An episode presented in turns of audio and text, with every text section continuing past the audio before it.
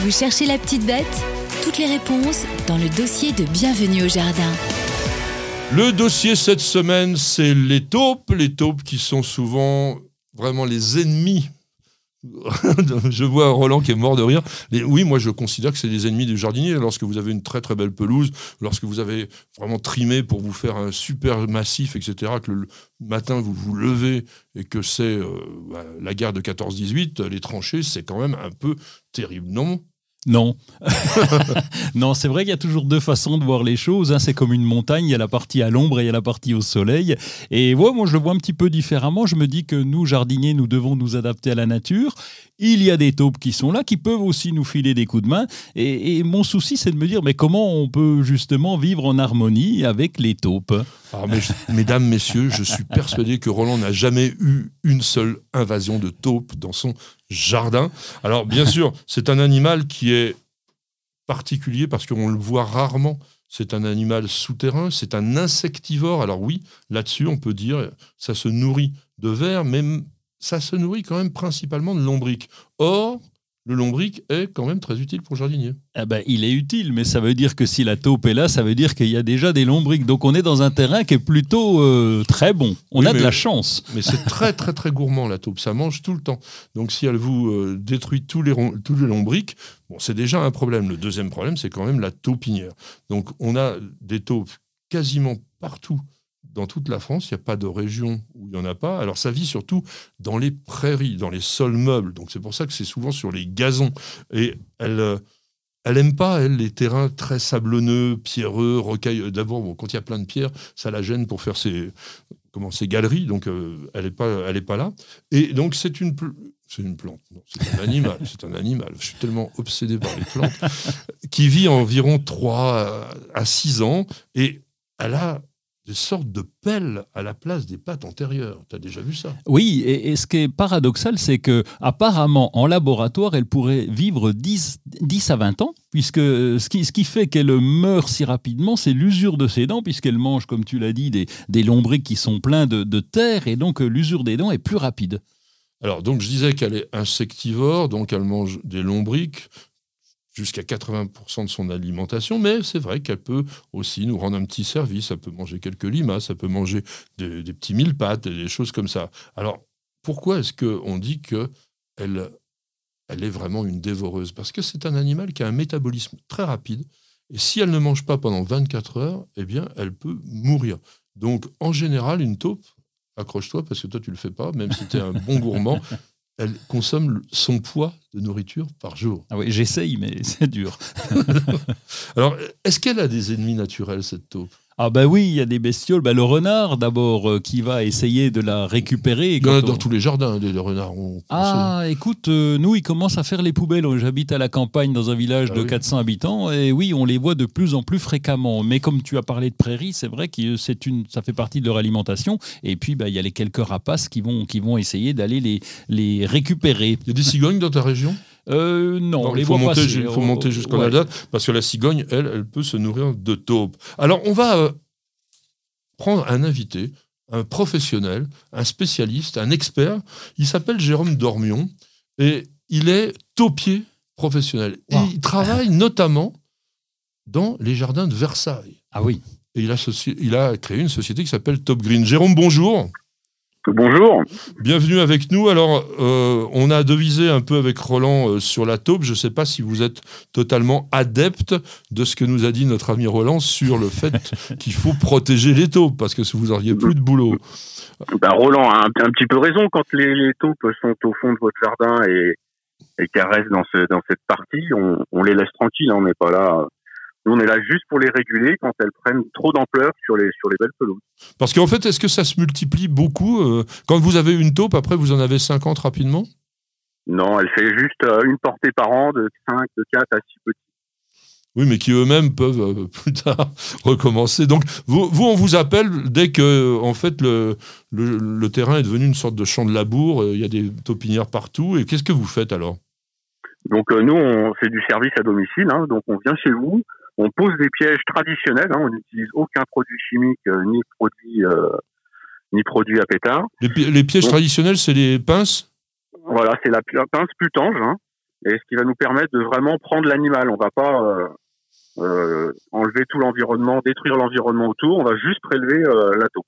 Alors le truc, c'est de savoir comment faire. Donc euh, c'est c'est- quoi le, la technique sans dévoiler vos secrets, mais il faut quand même. Bah, euh, pour simplifier, il faut, faut comprendre d'où elle vient et trouver la galerie principale. ah oui. Mhm. Et, et est-ce que c'est vrai que la taupe ne revient pas vers la, la taupinière que lorsqu'elle a fait une taupinière, en général, c'est pas des endroits où elle repasse souvent? Bah, c'est pas là où elle passait plus souvent. Ouais, c'est vrai. Mhm. Elle vient dans cette, la nouvelle taupinière euh, une ou deux fois par jour, alors que dans la galerie principale, elle peut y passer sept à huit fois. Donc on va privilégier euh, la galerie principale pour poser des pièges.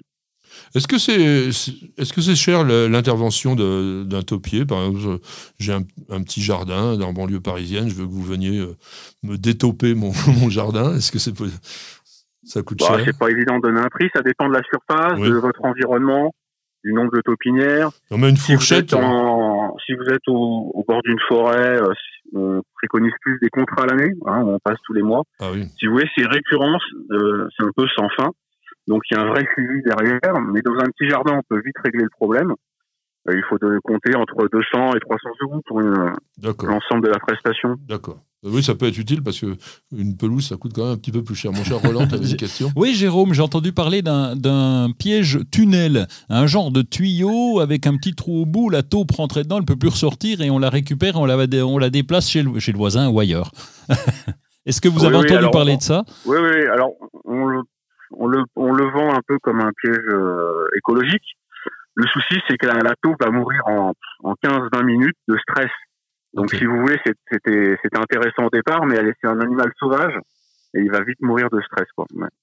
Et le, le, le fameux détopeur, le piège pyrotechnique, qui est a priori est, ce qui est le plus vendu euh, par les jardineries, euh, est-ce que c'est efficace Euh, Qu'est-ce que vous en pensez?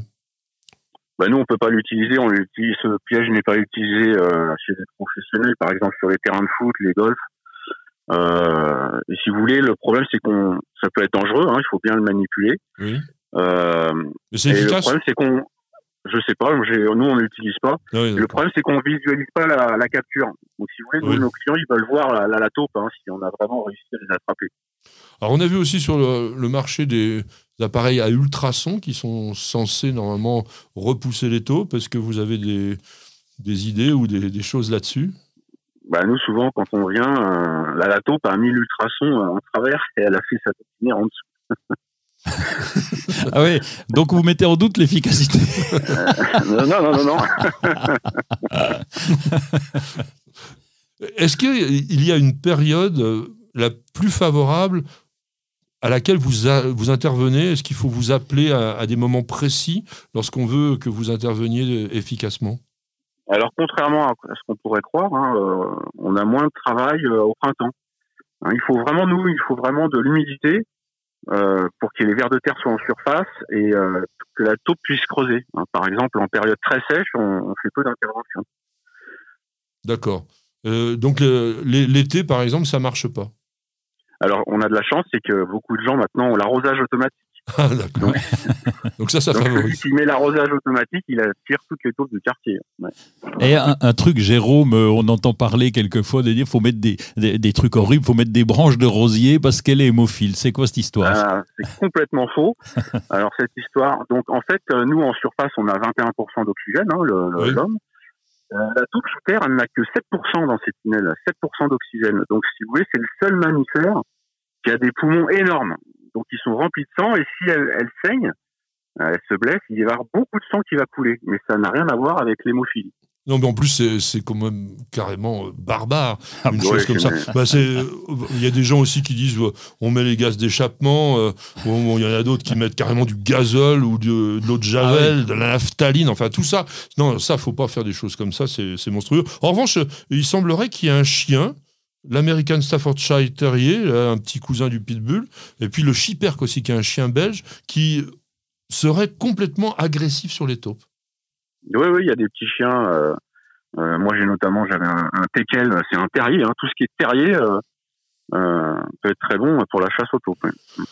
Donc, Jérôme, pour terminer, on vous trouve où, comment, et aussi vous faites de la formation, je crois.